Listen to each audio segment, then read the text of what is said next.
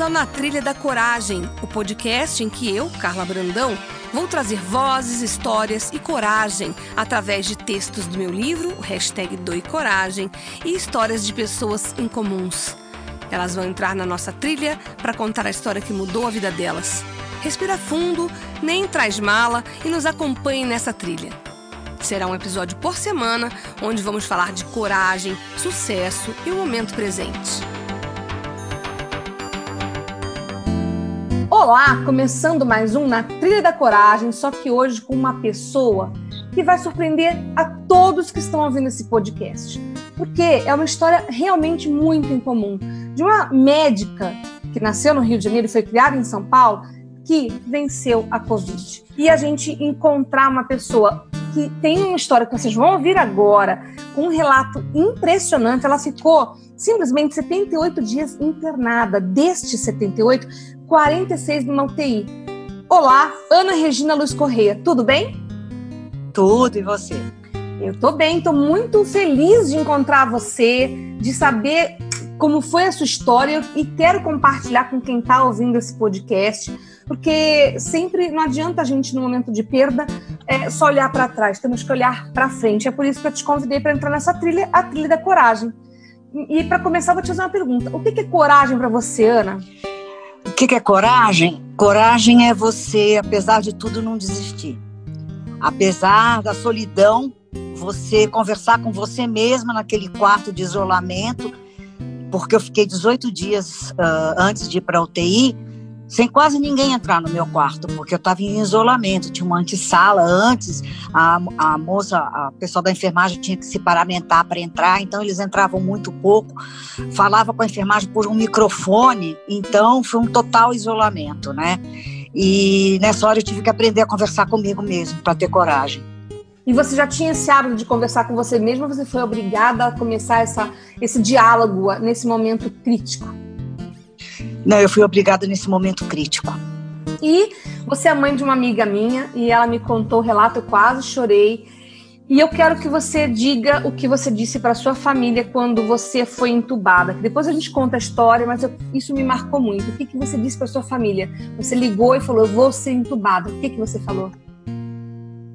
É, eu percebi que eu ia ser entubado pela cara do médico da UTI, né? Que aí o lado do visor veio para o meu lado ficou olhando para o meu, pro meu visor, né, na minha cabeceira, vendo a minha frequência respiratória, o meu grau de oxigenação, que a gente chama de saturação, e ficou fixamente olhando e olhava para mim, olhava para a tela, olhava para mim. Aí eu olhei para ele e falei assim: eu não vou aguentar, né? Aí ele fez assim com o ombro, como dizendo: não, né?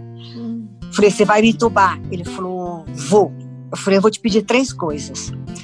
Uma é deixar eu avisar minha família, porque eles vão ligar no celular, vão ficar desesperados. Dois, espere eu dormir para você me entubar. E quando eu for ser estubada, quando você for tirar o tubo, uh, faz o mais tranquilamente para eu não ficar desesperada tentando arrancar o tubo, porque a gente quando né, tá voltando, a gente fica muito desesperada. Só que aí de eu conversar com ele, eu já não tinha mais fôlego para falar com a minha família. Eu liguei para o meu marido, estava ocupado, então eu resolvi digitar, porque eu não conseguia mais falar. Uhum. Daí eu digitei para eles que eu tinha piorado meu padrão respiratório, eu ia uh, ser entubada e que eles torcessem por mim, porque eu não ia desistir. Yes, isso que eu achei me arrepia você falando, ouvindo de você, e você realmente não desistiu. Você é médico, então eu imagino que você já sabia muito do que você ia passar, né? É, esse que é o duro, entendeu? Às vezes, às vezes eu costumo falar assim que às vezes a ignorância é uma dádiva. Porque quando você sabe muito, você já, já sofre na expectativa. É verdade mas você também, por saber, tem um lado positivo que você sabia muito do que você tinha que fazer. Não podia você chorar e, e falar, ferrou, né? Você tinha que falar, agora eu vou pegar as minhas armas e vamos para cima, né? É, uma coisa que eu pensava muito, pode parecer besteira, mas era o que vinha na minha cabeça. Uhum. A minha filha, que é sua amiga, ia casar dia 1 de agosto, né? Uhum. Nós estávamos em, nós estávamos em abril para maio, né? Eu fui entubada dia 6 de maio. Uh, e eu assanhada com o casamento da minha filha, já fui e comprei um vestido. e aí, e aí eu pensava assim, não, o vestido foi muito caro. Eu tenho que viver para usar o vestido. Como é que eu não vou usar o vestido no casamento da minha filha? Ai, Ana. Eu, eu falava, eu tenho que entrar nesse vestido. E aí eu sempre pensava isso, uma coisa meio louca, né? Mas era o que vinha na minha cabeça. Sim, você está fragilizada, você tem que se apegar ao que vem. E aí você usou isso como referência, como gatilho, é, né? Como uma é. âncora, na verdade, para te fazer lembrar do que você precisava sobreviver, né? Na verdade, esse vestido representava a sua família, ver sua filha casando, toda a sua história, né? Sua... Então isso foi só um exemplo, né? Eu achei incrível. É, era uma simbologia, né? Uma Sim. simbologia, na verdade, né? É. E, de, que eu, de que eu queria voltar para minha família, né? E você tem lembrança depois do que você foi entubada, até a hora que você foi destubada, de alguma coisa? Não, eu, eu dormi, é como se eu tivesse dormido, uhum. uh, e eu acordei no domingo, 15 dias depois, né? Acordei no domingo, na verdade no 16 dia. Uhum. Eu acordei, olhei para a técnica de enfermagem que estava dentro do, do daquela cabine de UTI, né? Que a gente fica naquela baia, como se fosse uma baia. Uhum. Eu olhei para ela, aí a primeira coisa que veio na minha cabeça. Falei um palavrão, que eu não vou repetir. Tô uhum. viva, tô viva. Aí eu virei para ela, falei assim para ela, que horas são? Ela falou 8 e 20 Eu falei, que dia é hoje? Ela falou, domingo. Eu falei, mas que dia da semana? Ela é. olhou para mim e falou assim: Você quer saber quanto tempo você ficou dormindo, né? Eu falei, exatamente. Ela falou, 15 dias. Nossa! Você foi estubada você foi estubada na sexta. Aí eu falei assim, e no sábado? Ah, no sábado você ficou. Fez assim para mim. e sabe que quando eu acordei no domingo, eu acordei assim como se eu tivesse dormido. Sabe? Você acorda, bum, Sim. acabou o sono. Acordei. Só que quando eu acordei, eu me lembrava que eu tinha estado numa, numa unidade campestre do hospital, que não existe. Não existe essa unidade campestre. Então, provavelmente foi o sábado que eu fiquei naquela turbulência de consciência, sabe? Sim. E que eu devo ter aberto o olho, porque ela falou que eu fui estubada na sexta. Uhum. Então, no sábado, eu estava naquela transição de ser acordada. Veio um pouco da consciência, tubo. né? Veio alguma consciência. É, eu estava sem tubo, mas eu não lembro exatamente. Para mim, é como se eu tivesse sonhado quando eu acordei no domingo, entendeu? Que eu tinha sonhado que eu tinha sido transferida para uma sede campestre na beira da represa do Guarapiranga. Só que não existe essa unidade de hospital na beira da represa, entendeu? Coisa é, de maluco. É, imagino. A minha mãe já passou por um coma induzido também duas vezes na vida. E ela conta, na segunda vez também, quando ela voltou, ela também teve, fez uma realidade paralela, sabe? Eu acho que é alguma coisa que deve ser meio normal, por conta dessa, dessa volta, né? Deve ser alguma coisa assim, né, Ana? É, porque eu me lembro do tal do sonho, que eu achei que era um sonho, eu, eu via exatamente o mobiliário, o movimento das enfermeiras, exatamente da onde eu estava. Só que na minha cabeça, eu estava na série campestre. Então, provavelmente eu estava semi-acordada, vendo fisicamente as coisas, mas na minha cabeça não funcionava direito, entendeu? Você já tinha ficado internada alguma vez antes na vida por um motivo de doença? Já, no mesmo hospital, já duas vezes anteriores. E, e, e eu tenho uma pergunta. Quando você recebeu a notícia que você tinha o diagnóstico de Covid, você achou que ia ser muito difícil? Ou qual, qual foi a sua sensação? De sentença de morte? O que você pensou? Não, porque quando eu fui internada eu só tinha febre. Então, para mim, eu achei que ia ter uma febre e que talvez depois eu tivesse um pouco de falta de ar, mas eu fiquei 18 dias até ter falta de ar importante para poder ir, para poder não, para ir para UTI, entendeu? Uhum. É só a febre, porque eu fiquei 20 dias com febre, não passava febre. Entendi. Que normalmente é só dois, três dias de febre. Sim, eu, quando fui internada, quando eu fui a primeira vez para pronto-socorro, já estava com cinco dias de febre. Quando eu fui internada, eu já estava com sete dias de febre.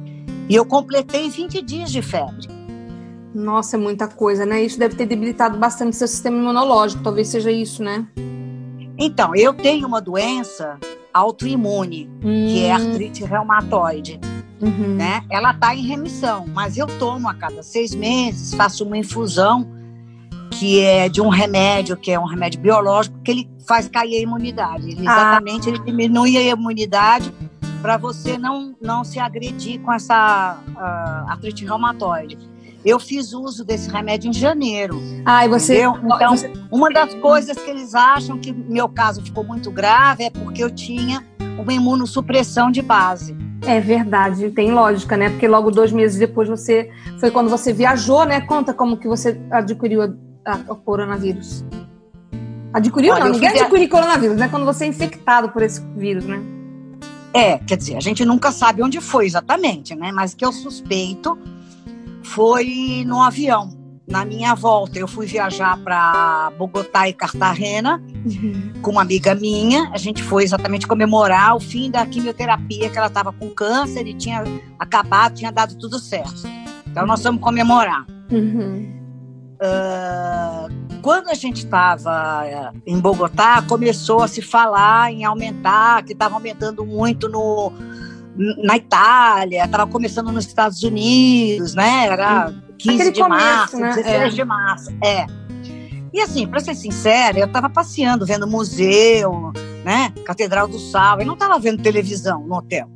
Uhum. Então eu não estava ficando muito a par da notícia, eu não estava muito preocupado, porque para mim era uma coisa que estava longe, entendeu? Uhum. Quando eu cheguei em Cartagena, ah, ah, começou a aparecer mais na televisão à noite, quando eu ia dormir, que eu dava uma ligada na televisão, começou a aparecer mais.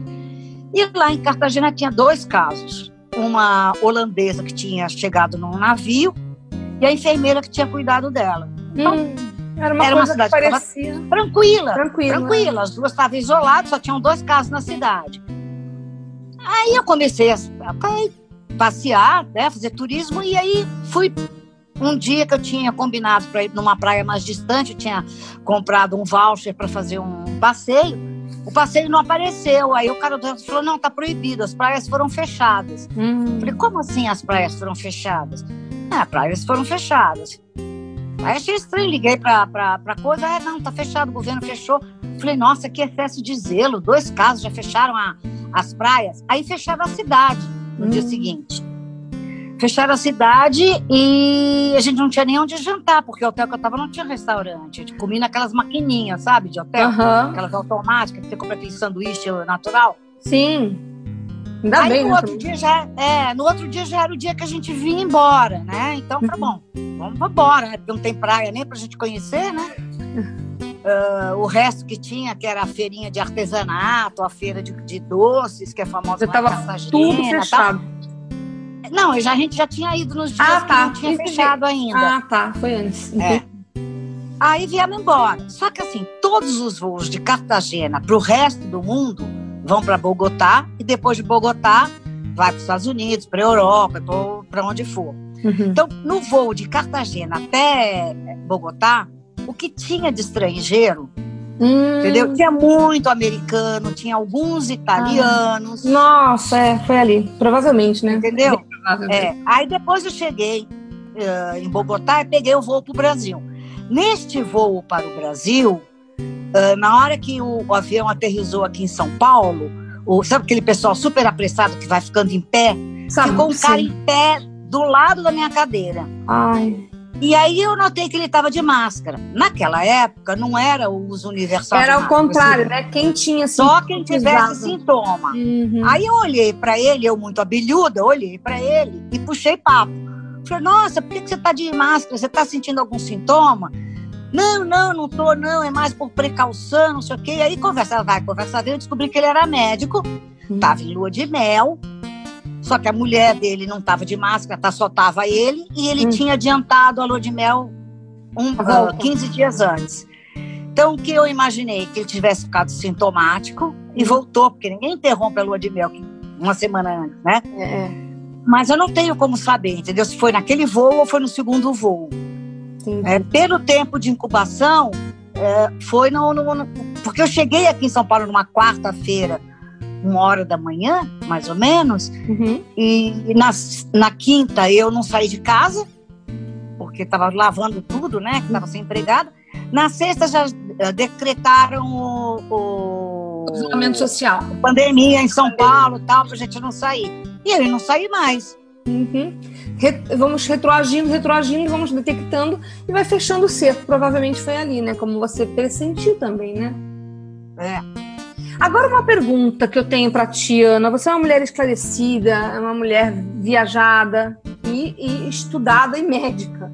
O que que você diria para as pessoas que minimizam é, a doença, já hoje conscientes do, do, dos riscos que tem?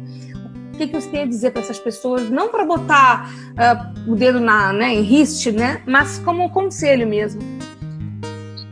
Bom, primeiro que as pessoas pensem no próximo. Então usem máscara se tiver que sair. Se não tiver que sair, tenta ficar em casa, uhum. né, para diminuir essa transmissão. Uh, pode ser uma gripinha, como diz nosso presidente, né? Mas uhum. pode ser uma gripona, como foi para mim né? Eu, graças a Deus, uh, fiquei num bom hospital, fui muito bem atendida, tinha uma equipe médica de confiança minha. Uh, eu trabalhei muito tempo no, no, no, SUS, né? Me aposentei pelo SUS, no SUS, mas eu confesso que realmente não é qualquer hospital do SUS que teria segurado uma barra igual a minha. É, exatamente. E, é, né? a gente tem que ser realista, né? Realista, é.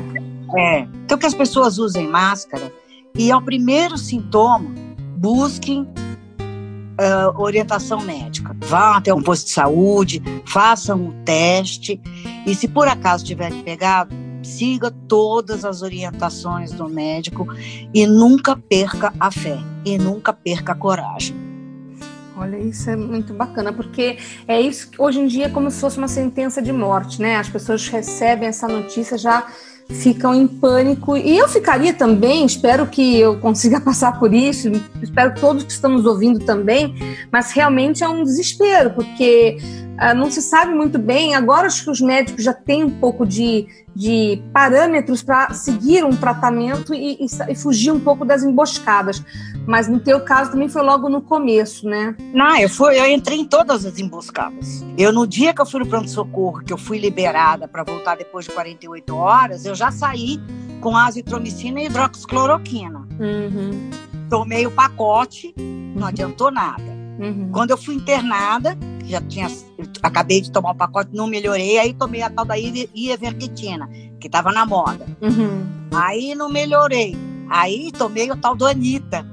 Sim. Que é um remédio para verme. Sim. Foi a terceira, foi a terceira também onda. citaram, tomei, é. Também não adiantou nada. Caramba. Aí ele anticoagulou, que foi a terceira onda que foi. tinha que anticoagular. Eu ouvi falar que, foi, que era importante fazer isso. Isso foi importante?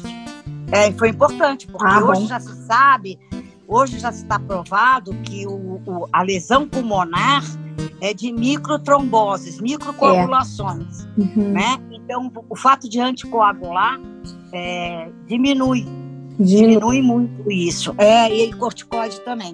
Ah, tá. Então, eu passei por todos os protocolos, entendeu? Uhum. E, e eu tomei também um remédio que também estava aparecendo num no, no, na literatura médica no, no, Reino Unido, na verdade, que é o IL-6, o anti-IL-6, que é o toconizolado. Estavam saindo alguns artigos uhum. e o meu médico veio conversar com a gente, se autorizava a tentar, uhum. né? Imagina. Porque o convênio não cobriria, provavelmente. E a gente autorizou, e aí depois que ele fez esse, esse, o, esse remédio, uhum. é que eu melhorei um pouco. Sério, Ana? Olha. Sério. É como você e falou, ampola, só... É. Quanto custava? 6.200. E quantas ampolas você precisou tomar? Mais quantas? Duas, duas. Duas. É, é, e cada dia a gente tem uma novidade, né? É. Eu, quando estava quando estava em coma, eu fiquei sabendo depois, quando eu acordei muito tempo depois. Uhum. Meu marido virou um dia assim, não, porque quando você teve pancreatite, eu olhei para ele e falei, que pancreatite, meu filho? Ele falou, não, quando você estava entubado, você teve pancreatite. Eu falei, é? É, você teve uma pancreatite medicamentosa, mas foi bem, durou só dois dias, tudo bem, tal, tal. Eu tive alta. Quando eu retornei no meu médico, ele virou para mim e falou assim: Sabe o que eu descobri? Eu falei: Não.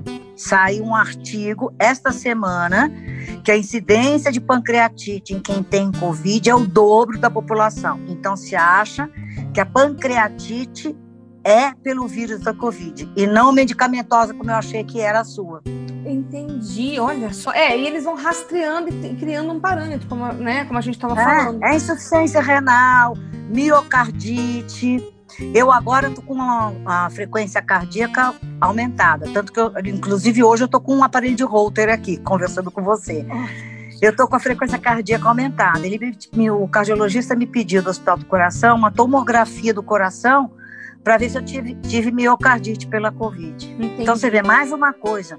É, Cada dia aparece um lugar que esse miserável desse vírus se enfia, se intromete. Eu fico impressionada como ele é habilido. Você é bem humorado, isso que é, que é bacana e é por isso que eu te trouxe para essa trilha, né? Porque não adianta a gente conversar de um jeito é, que vai deixar a pessoa do outro lado com mais é, medo, né? Tem que ser com um tom é, que traga realmente uma coragem, uma esperança e informação, como você está trazendo. E aí eu tenho uma é. pergunta para ti.